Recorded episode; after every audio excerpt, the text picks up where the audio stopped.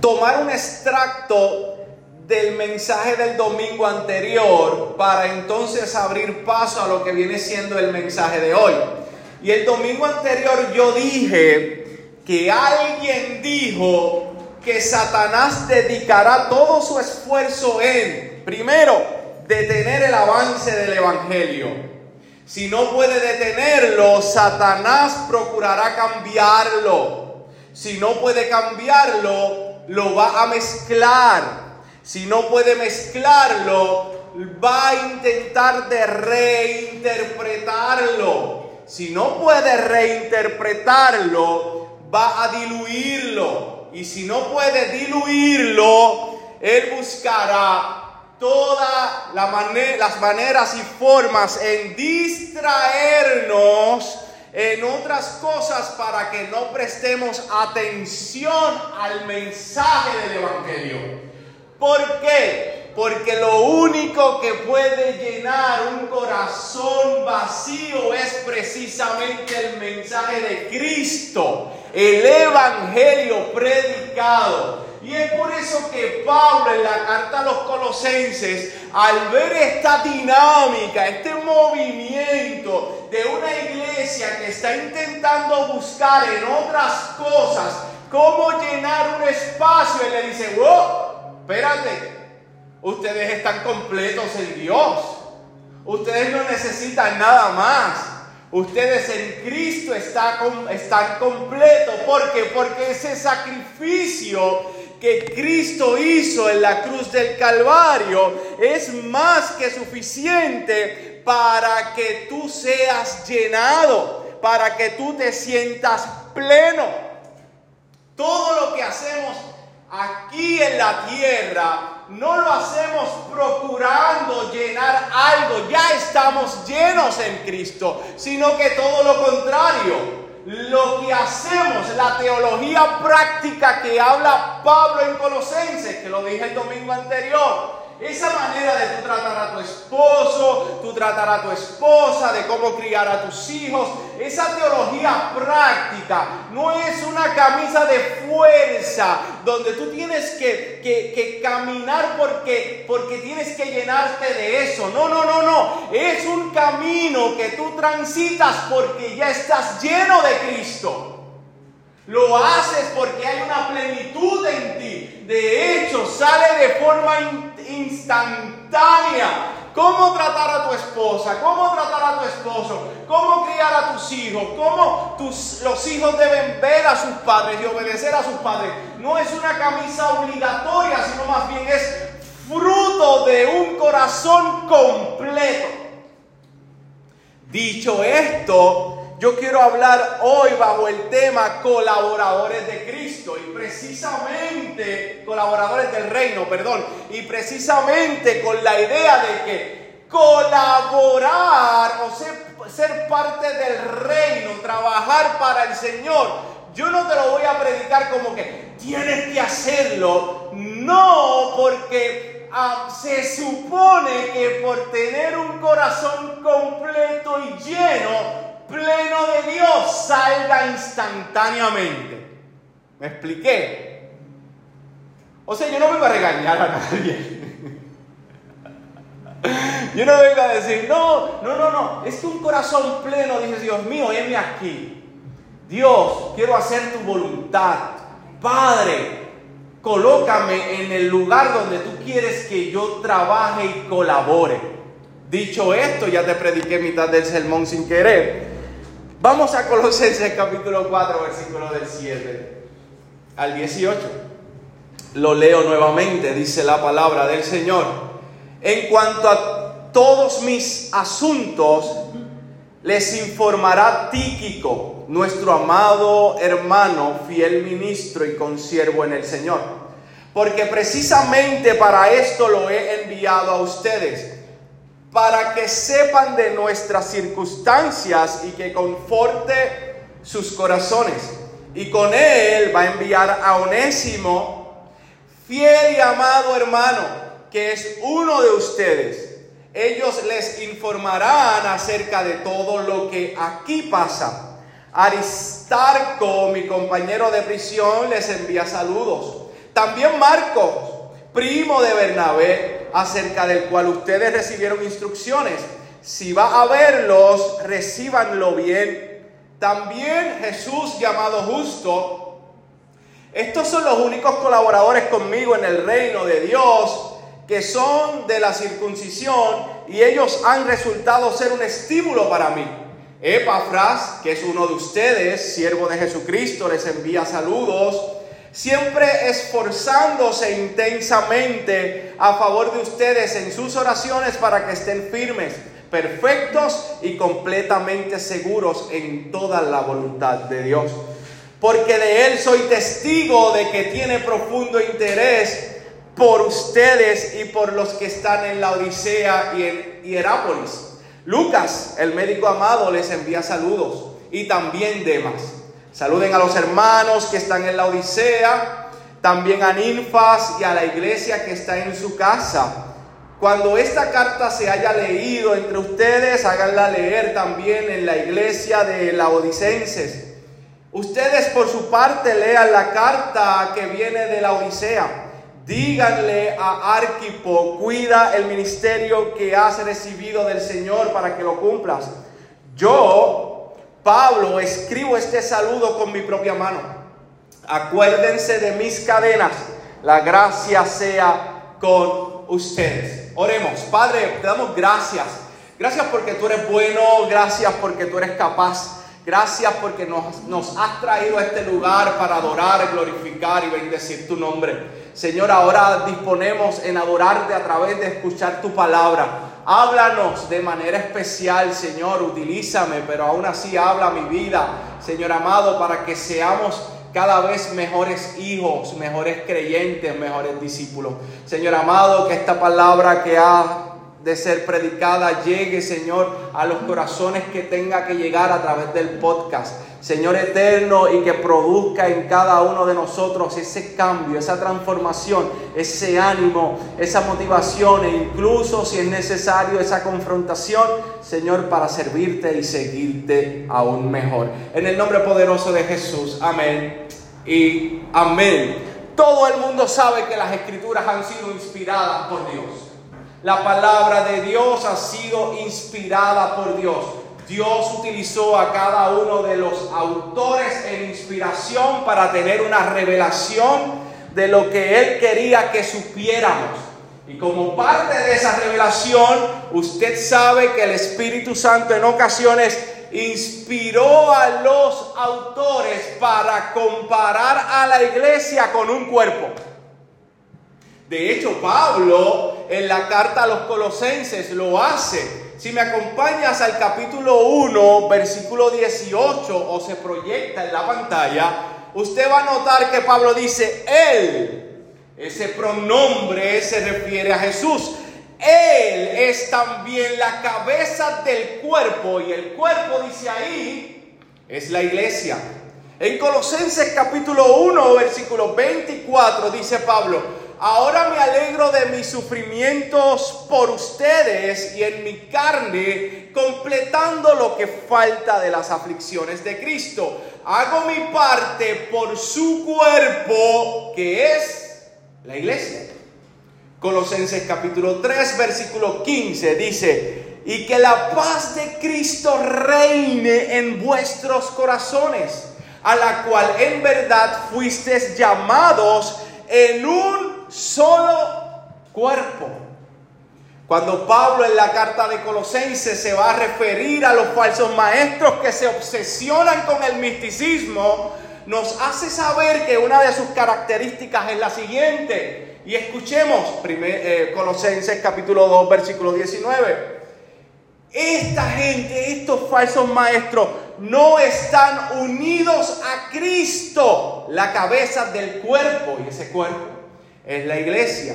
Pues Él, Cristo, mantiene todo el cuerpo unido con las articulaciones y los ligamentos, el cual va creciendo a medida que Dios lo nutre. Todos conocemos eh, Primera de Corintios capítulo 12, versículo de 12 al, al, al 27 Pablo utiliza la analogía de un cuerpo y lo hace de manera, de forma extraordinaria. Escuche lo que dice el versículo final, el versículo 27. Ahora bien, ustedes, refiriéndose a la iglesia, son el cuerpo de Cristo y cada uno individualmente un miembro de él. Pablo en Romanos capítulo 12, versículo del 4 al 5 dice, pues así como en un cuerpo tenemos muchos miembros, manos, dedos, codos, brazos, pies, dedos en los pies, rodillas, no es una canción de, de primero, ¿no? Así como tenemos muchos miembros, pero no todos los miembros tienen la misma función, así nosotros que somos muchos somos un cuerpo en Cristo, dice Pablo en Romanos, e individualmente miembros los unos de los otros. Si vamos a Efesios, por ejemplo, Efesios capítulo 4, versículo del 15 al 16, dice, más bien, al hablar la verdad en amor, creceremos en todos los aspectos en aquel, refiriéndose a Cristo, que es la cabeza, es decir, Cristo, de quien todo el cuerpo, estando bien ajustado y unido por la cohesión que las coyunturas proveen, conforme al funcionamiento adecuado de cada miembro, produce el crecimiento del cuerpo para su propia edificación en amor.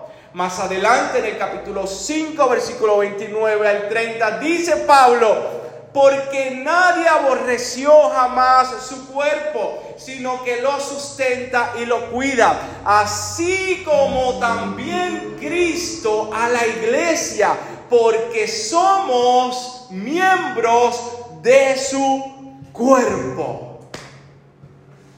Amado hermano, esto implica entre muchas cosas que tú y yo ejercemos una función en el cuerpo de Cristo. En otras palabras, a través de esta analogía, el Espíritu quiere dejarnos saber que somos colaboradores de un reino al cual Dios nos ha trasladado. Piensa en esto. Pablo aunque tenía un maravilloso y sufriente ministerio, no podía hacer todo o cumplir todo el llamado solo. Necesitaba un grupo de colaboradores, partes del cuerpo, que le ayudaran para esta labor ministerial. Y algunos de estos colaboradores son mencionados en su carta. Amado hermano, lo que nos quiere decir Pablo cuando menciona, de hecho en los primeros capítulos menciona a Timoteo, al final menciona a un grupo más.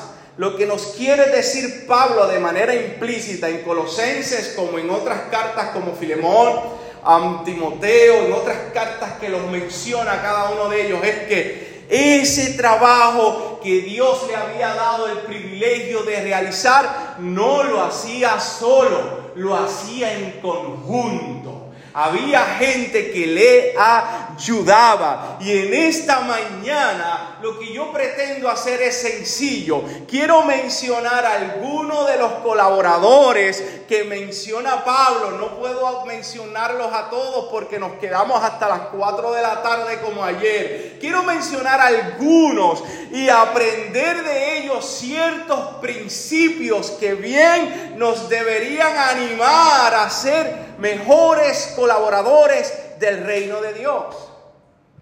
Así que, ¿qué tenemos? Quiero hablarte del primer principio de un colaborador del reino. Quiero hablarte de Tíquico y estoy consciente que mi hermano Ezequiel habló de él porque esos versículos precisamente le tocaban a él.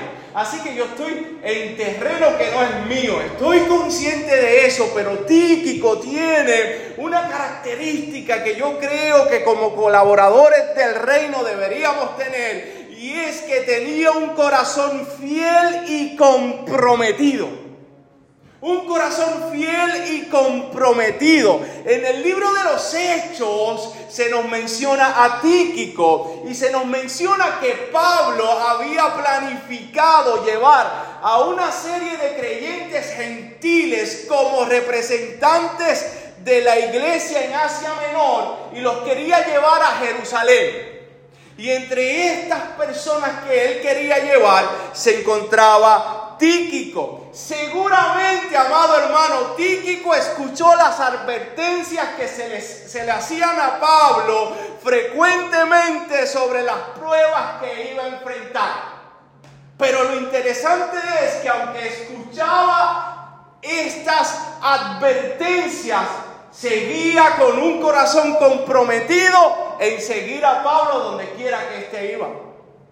Escuche esto, escuche esto. Cuando Pablo escribe la carta a los colosenses, ya había transcurrido dos años desde su arresto en Jerusalén. Desde ese entonces Pablo había sobrevivido a conspiraciones de los judíos para matarlo, el juicio ante Félix, Festo y Afripa, y a un espantoso viaje a Roma. Y en todos esos acontecimientos estaba Tíquico. De hecho, posteriormente a eso, Pablo experimentó muchos sufrimientos más. Y aún así, Tíquico se mantuvo colaborando con Pablo. Todo porque Tíquico tenía un corazón comprometido con la obra de Dios. Te digo más, te digo más, mientras otros dedicaron, sus vidas para subestimar el ministerio de Pablo, este hombre confiaba en lo que Dios había colocado en el corazón de Pablo. Este hombre confiaba y era fiel al llamado que Dios le había hecho a Pablo. Este hombre tenía claro que como parte del cuerpo universal de Cristo, Dios lo colocó colaborando con Pablo para la expansión del Evangelio. Tíquico sabía que dentro de la iglesia universal, voy a decirlo así, aunque quizás no, no o seguramente en este tiempo no lo había así, dentro de todas las meras iglesias, Dios lo colocó en un ministerio de unos pocos hombres con Pablo. Él sabía que Dios lo había colocado en ese lugar. Tanto fue el impacto que Tíquico tuvo en el ministerio de Pablo que en una ocasión, en dos ocasiones, fue considerado como un sustituto pastoral. Imagínense cuál, cuán corazón comprometido y cómo Pablo veía a Tíquico, que en una ocasión iba a ser el suplente de Tito. Mire lo que dice Tito capítulo 3 versículo 12. Cuando te envíe a Artemas o a Tíquico, procura venir a verme en Nicópolis, porque he decidido pasar allí el invierno. O sea, Tito era el pastor de la iglesia en Creta. Y Pablo quería que Tito fuera donde él, pero no podía dejar la iglesia solo. O sea, te voy a enviar a una de dos. Tengo en consideración a dos personas. Número uno, o Artemas o a Títico. Cuando le escribe a Timoteo en su segunda carta, capítulo 4, versículo 11 al 12, dice, solo Lucas está conmigo. Toma a Marcos y tráelo contigo porque me es útil para el ministerio. Pero a Tíquico lo envié a Éfeso. O sea, tú vienes para acá, pero yo te voy a enviar a un sustituto. Ese era el corazón comprometido de un hombre. Y ese era un líder que confiaba tanto en ese corazón comprometido. Ahora bien, ahora bien, no tan solo fue un sustituto pastoral, sino que también se le dio el privilegio de ser el mensajero de las cartas de Pablo. Considera esto, las cartas de Pablo a las iglesias no son simples cartas humanas, son cartas inspiradas por el Espíritu Santo. Y muchas veces para enviar esas cartas se necesitaba recorrer cantidades de kilómetros, sufrir ciertos peligros para que las cartas llegaran a su lugar de destino. Y Tíquico tuvo el privilegio de ser el mensajero y llevar las cartas a los colosenses la de Filemón y la de Efesios. Y todo por un corazón con compromiso al Evangelio y al ministerio de Pablo. Así que yo quiero que la primera característica que nosotros depositemos en nuestro corazón precisamente sea el compromiso por la obra del Señor, lo que Dios nos ha mandado hacer. Ahora bien, por otro lado, aunque deberíamos tener un corazón comprometido. Además, debemos entender que un colaborador no debe salir de grandes esferas. O no debe ser una persona netamente intelectual. No debes tener un pasado limpio, sin mancha. No necesariamente una preparación elevada o una vida sin tropiezos. Bien pudiera tener en algún algún pasado oscuro, pero esto aún así no lo descalifica del ministerio, de la colaboración. Y es ahí donde te quiero presentar al segundo personaje que se llama Onésimo. ¿Sabes? La novela de Onésimo a mí me encanta. A mí eso es una novela turca para mí.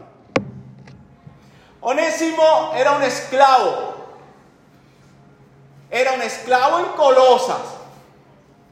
Era el esclavo de uno de los líderes de la iglesia en Colosa, de Filemón. Se cree que la iglesia en Colosa se había, se congregaba en la, en la casa de Filemón. Este hombre por alguna razón se fuga de la casa de un creyente y se cree que aún así le robó para quizás costear alguna especie, ¿verdad?, para su viaje, para su fuga, y llegó a Roma. Llegó a Roma seguramente para a camuflajearse entre la sociedad porque era una ciudad bastante, este, con bastante gente. Ahora bien, en esa fuga, en la providencia de Dios, Onésimo conoce a Pablo. Pablo le predica el Evangelio y Onésimo se convierte al Evangelio. Entiende que, él creía seguramente que lo que iba a, a llenar su corazón era la libertad, pero no sabía que Dios había preparado una cita en Roma para que entendiera que lo que realmente llena el corazón de un hombre es Cristo mismo. A tal punto que luego de que él se convierte está dispuesto a regresar con su amo a ser esclavo. Porque ya satisfizo el vacío que había en su corazón. Se dio cuenta que no era la libertad lo que necesitaba, que no eran los lujos, la riqueza, sino que era Cristo en el corazón. Y él está dispuesto a regresar. Pablo escribe la carta de Filemón porque el miedo entonces era cómo iban a recibir a Onésimo. Hello, había, se había fugado, le había robado. Pues la idea de Pablo, inspirado por el Espíritu Santo, a escribir la carta a Filemón es que Filemón pudiera recibir como un hermano a Onésimo. Pero mientras Onésimo estuvo con Pablo, fue útil en el ministerio de Pablo. Tanto así que en la carta a los Filemón, escucha lo que dice Filemón capítulo 1, versículo 13. Filemón solamente tiene un capítulo, dice, hubiera querido retenerlo, refiriéndose a Onésimo, hubiera querido retenerlo conmigo para que me sirviera en lugar tuyo en mis prisiones por el Evangelio.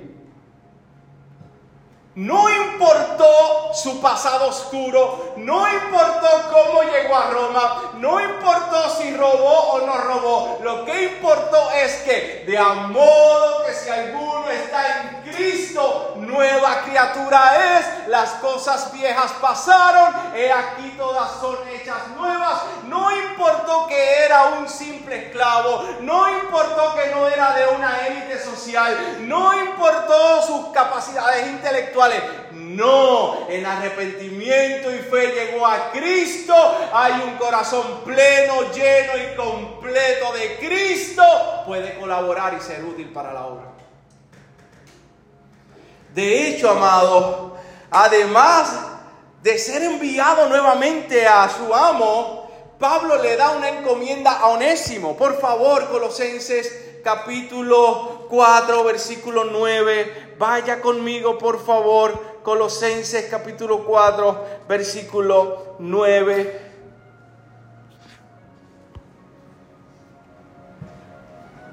Tíquico va, y con él, dice Pablo, Onésimo, fiel y amado hermano, que es uno de ustedes. Y cuando le dice uno de ustedes, no se refiere a que es, que él estaba allá, pero regresó, pero se fue, pero ahora regresa. No, uno de ustedes se refiere, ahora es un hermano en la fe como ustedes. Ellos, Tíquico y Onésimo, les informarán acerca de todo lo que aquí pasa. Y confortarán sus corazones. No es típico nada más, es Onésimo que va también, regresa donde su amo, pero él también tiene la encomienda de Pablo de dar un informe a la iglesia de lo que le está pasando a Pablo acá. Onésimo, amado hermano, es el vivo ejemplo de alguien que Dios llama aún sin estar capacitado, porque Dios no llama a gente capacitada, sino más bien que Él capacita a los que llaman. Es un ejemplo de que no hay pasado tan oscuro que le restrinja a no ser un colaborador del reino. Si tú te creías descalificado por alguna razón, o yo vengo a decirte que no estás descalificado, puedes trabajar para la obra del Señor. Ahora bien, un colaborador del reino, además de comprender estos dos principios que los voy a resumir nuevamente más adelante, también entiende que la causa por la cual fue llamado es su propia causa. Un colaborador del reino se identifica con la obra y es aquí donde aparece Aristarco. Escucha lo que dice Colosenses capítulo 4, versículo 10. Aristarco, mi compañero de prisión. Eso, ya. Aristarco, mi compañero de prisión. Aristarco era un hombre de Tesalónica que aparece por primera vez cuando Pablo está en Éfeso. Pablo está en Éfeso tres años. Y es allí donde Aristarco es arrestado, capturado, porque lo identificaron con el ministerio de Pablo. Acompañó a Pablo en sus viajes de regreso a Jerusalén y en su viaje a Roma. Y es probable que haya permanecido con el apóstol Dula durante su encarcelamiento. Escucha bien, nota esto. Pablo se refiere a este hombre como mi compañero de prisión. Sin embargo, es improbable que Aristarco fuera preso junto con él. ¿A qué se refiere Pablo? Pablo está diciendo que Aristarco compartía la vida que llevaba Pablo en la prisión. No era un prisionero, pero compartió la vida de Pablo en la prisión. Y es que, amado hermano, Dios nos llama a ser colaboradores de su obra que de manera humilde asumamos el arduo trabajo que tenemos por delante, aun cuando éste no tenga fama y popularidad que tanto deseamos. Identifícate con el Evangelio, que sea tu causa, que sea tu objetivo en la vida, colaborar a la obra de Cristo. Y amado hermano, no me refiero tan solo o necesariamente en el ámbito eclesiástico, sino en el ámbito de la vida cotidiana. Tú también puedes ser un colaborador del reino. Al momento en que veas una necesidad, al momento en que veas la oportunidad de predicar el Evangelio, al momento en que veas la oportunidad de invitar a alguien en la iglesia, tú te haces parte de lo que Dios te ha llamado a hacer.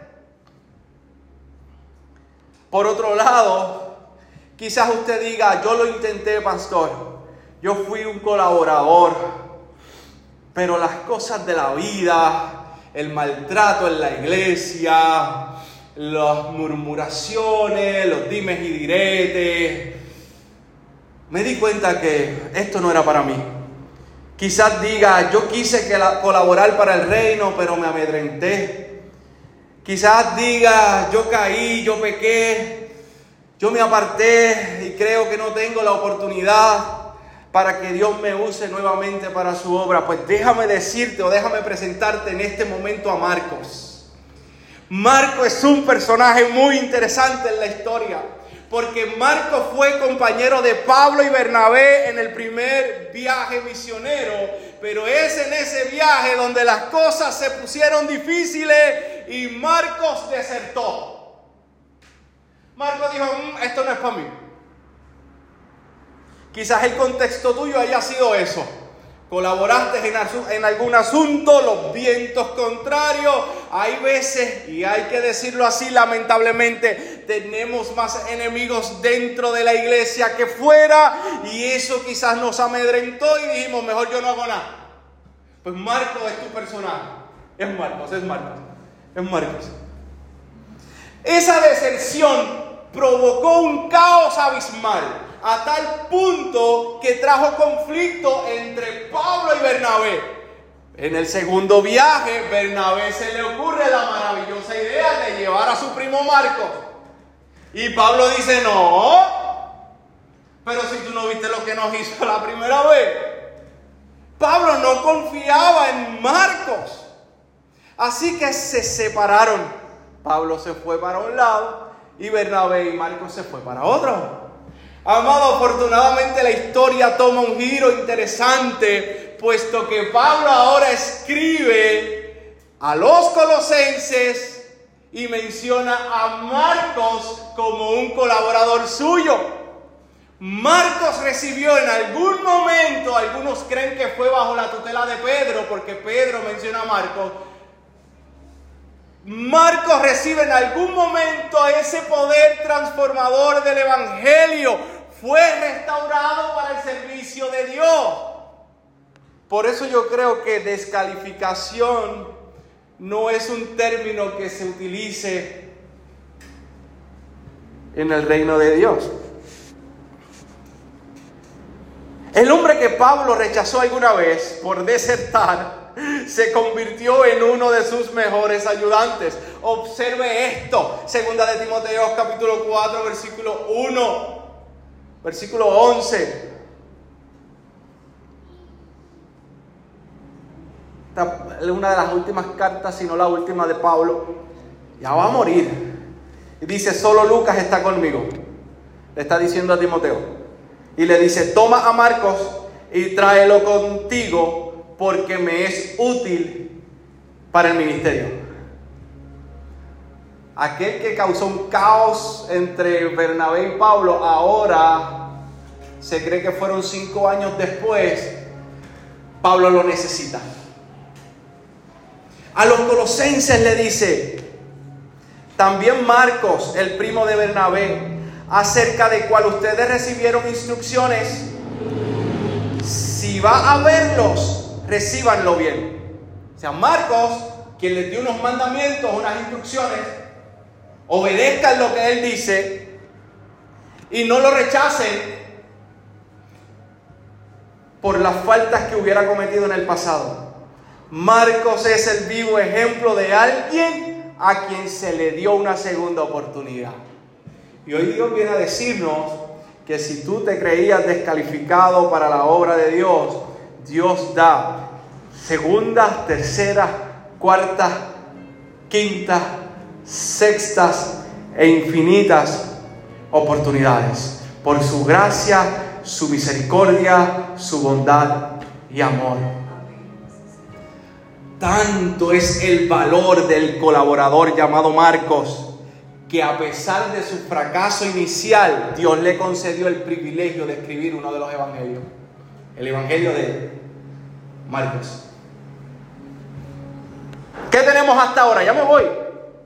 Aquella vez prediqué casi una hora, ya me voy. ¿Qué tenemos hasta ahora? Tenemos que un colaborador del reino es comprometido por la causa. Número uno. Tenemos que un colaborador del reino no depende de una vida impecable o de tener ciertas capacidades, ni siquiera de provenir de alguna especie de elitismo familiar ni eclesiástico. Y tenemos que un colaborador del reino se identifica con la causa a la que fue llamado. Y por último, que Dios da segundas, terceras y cuartas oportunidades a aquellos que quieren colaborar en el reino. Hasta este punto, yo solo espero que en tu corazón, al escuchar lo que yo he hablado, se formule esta pregunta. Si no, pues la voy a formular por usted. ¿Cómo o en qué puedo yo colaborar a la obra de Dios? ¿Cómo o en qué puedo yo colaborar a la obra de Dios? Y es aquí donde llega mi próximo personaje. Lucas. Lucas nos puede arrojar luz. Lucas fue el médico personal de Pablo y un amigo muy cercano. Acompañó a Pablo con frecuencia y usted sabe que Pablo sufría de ciertas enfermedades, por lo que seguramente es Lucas el médico que va a ayudar a Pablo en, en la solución o en el alivio de ciertas enfermedades. Se cree que Lucas era una persona culta y educada, pues como usted sabrá, Lucas escribe el Evangelio de Lucas y escribe el libro de los Hechos que va dirigido precisamente a un personaje de élite social. Lucas es el ejemplo de alguien que tiene un talento y lo ofrece a la obra del Señor. Era un especialista en su área y bien practicando la medicina podría o podía ganarse ciertos dineros y lujos más ofreció su talento al ministerio de Pablo.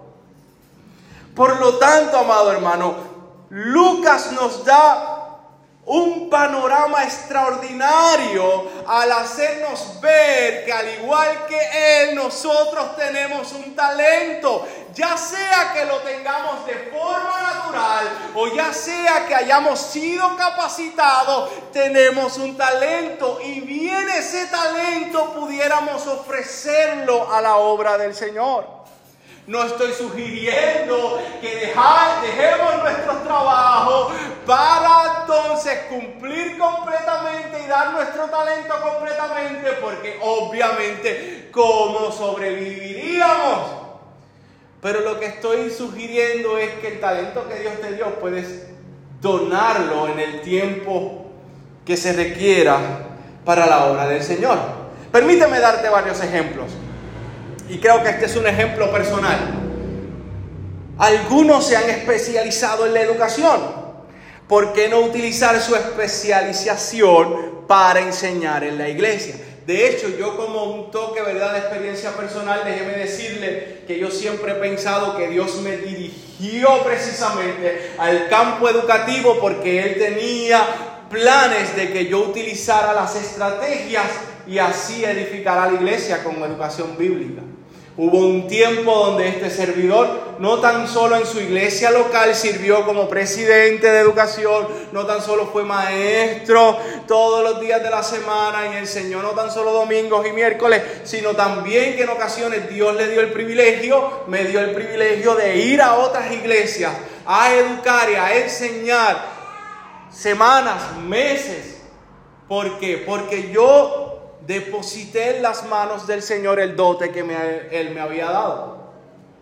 Quizás tú seas un experto, un profesional en la tecnología, ¿por qué no utilizar ese talento en la exposición del Evangelio? Tenemos gente que viven obsesionados con la limpieza. ¿Por qué no utilizar ese talento para el Señor? Y vuelvo, repito y recalco lo mismo que dije el domingo pasado y agradezco a Sorieli. Ah, qué bueno llegar a la iglesia y que, que se siente el olor a limpio y no a humedad. ¿Cuántos alaban al Señor? Otros en el campo de la música.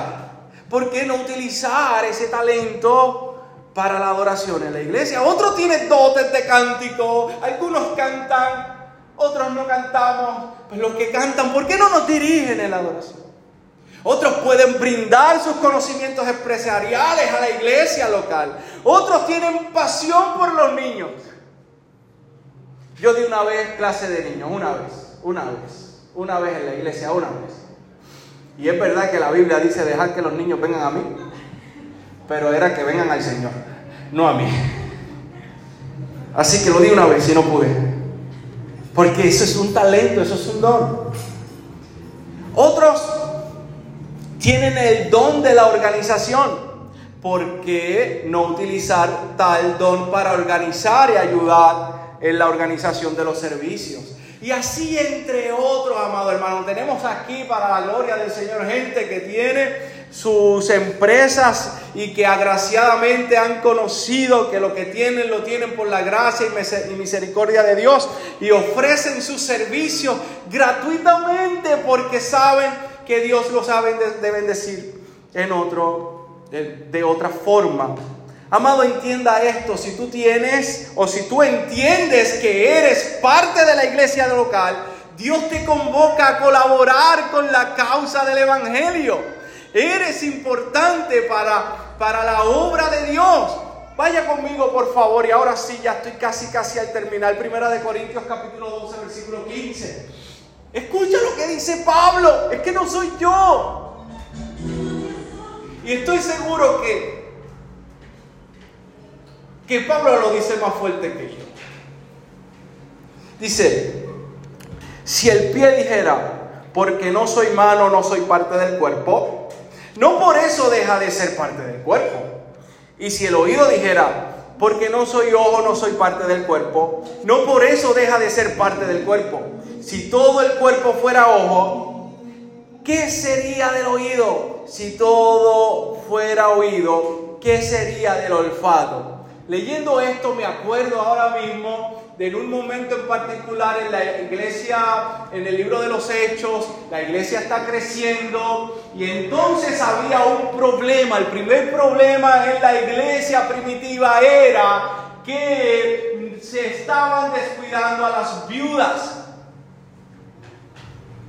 Y los apóstoles sugirieron, bueno, pues busquemos diáconos, diaconeo gente que colabore en el servicio de las viudas, porque dicen ellos, no es justo que nosotros dejemos de hacer lo que estamos haciendo para cumplir con esta otra función. Porque bien, y repito y recalco, la Biblia establece que somos un cuerpo, miembros con distintas funciones. Vayamos al versículo 21. Y el ojo no puede decirle a la mano, no te necesito. Eso es imposible. El ojo no puede decirle a la mano, no te necesito. Ni tampoco la cabeza los pies, no los necesito. Por el contrario, la verdad es que los miembros del cuerpo que parecen ser los más débiles son los más necesarios y las partes del cuerpo que estimamos menos honrosas, a estas las vestimos con más honra. Te voy a dar un ejemplo eclesiástico local. ¿Puedo? ¿Me dejan? Si no, pues procuren que se predique el otro domingo. Me toca a mí. Mire esto es sencillo. Yo, la, la idea de la adoración, o sea, ustedes son importantes, pero para mí, para mí, para mí, que no se proyecte la música, aunque se ve innecesario, para mí es necesario. Porque muchos de nosotros no sabemos la letra. Ellos la saben. Ellos están intentando que nosotros Pero cuando obviamente nene no puede cumplir dos áreas, cuando no se proyecta, para mí me da algo aquí. Porque yo pienso, por dar un ejemplo, en Wanda, que es una de las últimas que llegó, que seguramente no sabe la letra. ¿Y cómo se va a unir al pueblo en adoración si no la sabe? Ellos están haciendo el, el top del trabajo. Pero ves, ese dedito pequeño es necesario para agarrar, en este caso, la adoración. Yo espero que al final del hay que diga, pastor, yo lo voy a hacer, yo lo voy a bregar, yo lo voy a bregar. Muy bien, muy bien, muy bien. Sigo, sigo acá, sigo acá, sigo acá. Cada uno de nosotros fuimos llamados a colaborar en una área específica como parte del cuerpo de Cristo.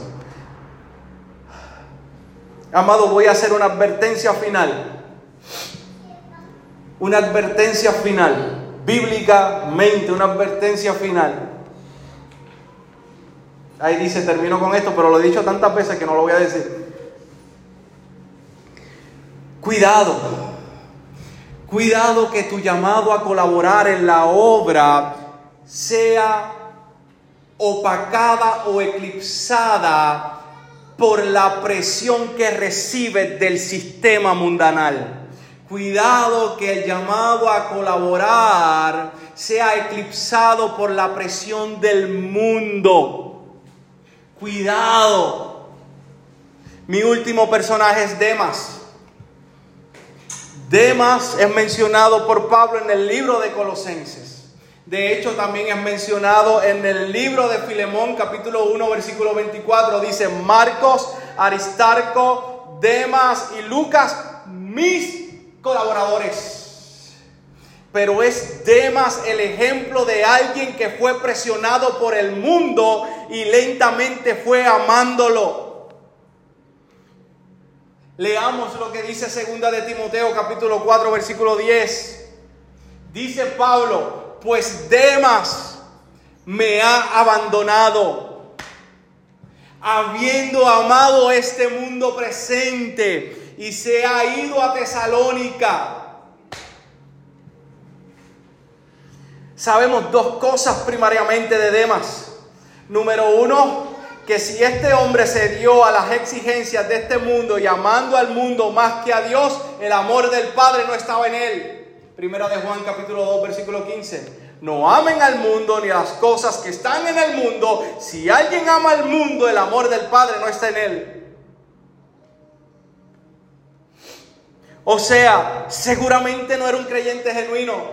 Su corazón o era rocoso o era espinoso. La buena semilla del Evangelio fue ahogada por las preocupaciones del mundo, por el engaño, por las riquezas que ahogaron la palabra se quedó sin fruto. Segundo, aprendemos de él que las presiones del mundo son un obstáculo para que tú y yo le sirvamos a Dios como debe ser. Hoy yo te invito a que escudriñes tu corazón. Escudriña tu corazón.